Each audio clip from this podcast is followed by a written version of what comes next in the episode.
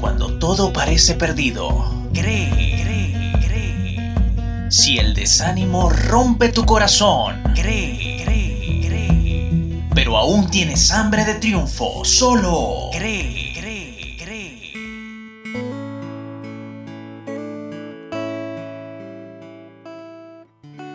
Eran los líderes religiosos en la época que el Señor Jesús estuvo en la tierra conocían grandes porciones de las escrituras de memoria.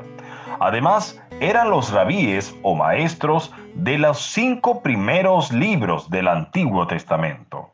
Eran respetados por cumplir estrictamente los rituales del templo y la ley de Moisés.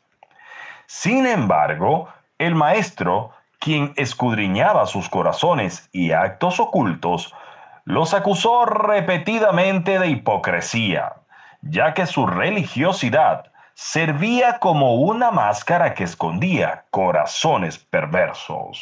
Ciertamente me estoy refiriendo a los fariseos, cuya conducta engañosa sigue propagada hasta nuestros días.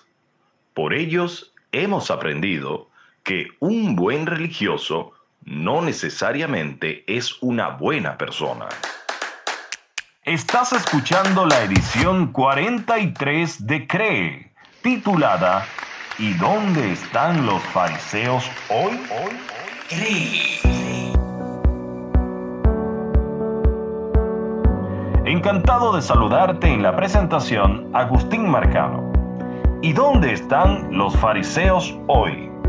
Están entre los políticos, que fabrican falsas promesas los que participan en una guerra ficticia, donde sus enemigos son realmente cómplices, quienes se dejan besar por los pobres por el interés de una imagen compravotos, pero sienten asco de ellos. Se encuentran en los falsos amigos, a quienes les encanta ser íntimos para burlarse mejor de sus presas.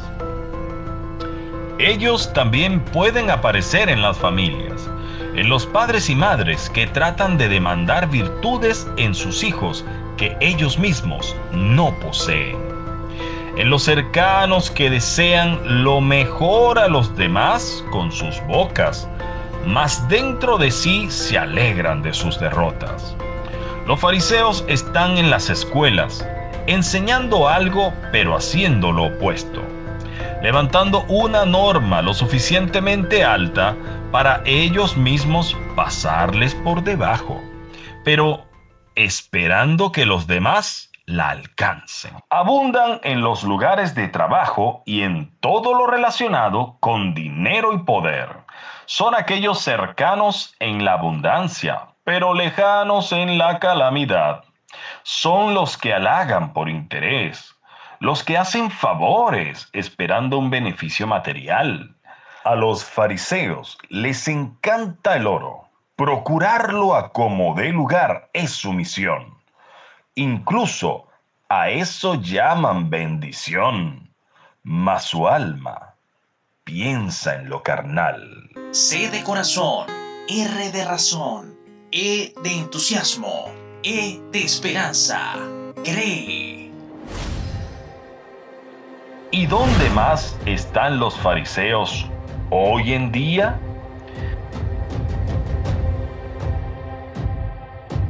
Viven dentro de las religiones, un lugar apropiado para vestir el uniforme del camaleón. Allí obtienen oro, poder, fama o simplemente un orgullo de identidad y una sensación engañosa de que todo está bien.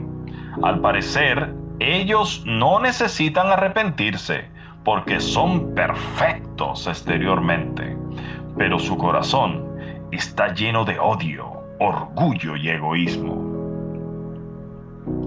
Los fariseos están en los púlpitos o en las plazas predicando y enseñando acerca de los escritos sagrados, mas sus caracteres profanos no demuestran que esa palabra viva dentro de ellos. Hoy en día, ellos también pueden ser representados por los que desean ser reconocidos por los demás, para alimentar sus egos.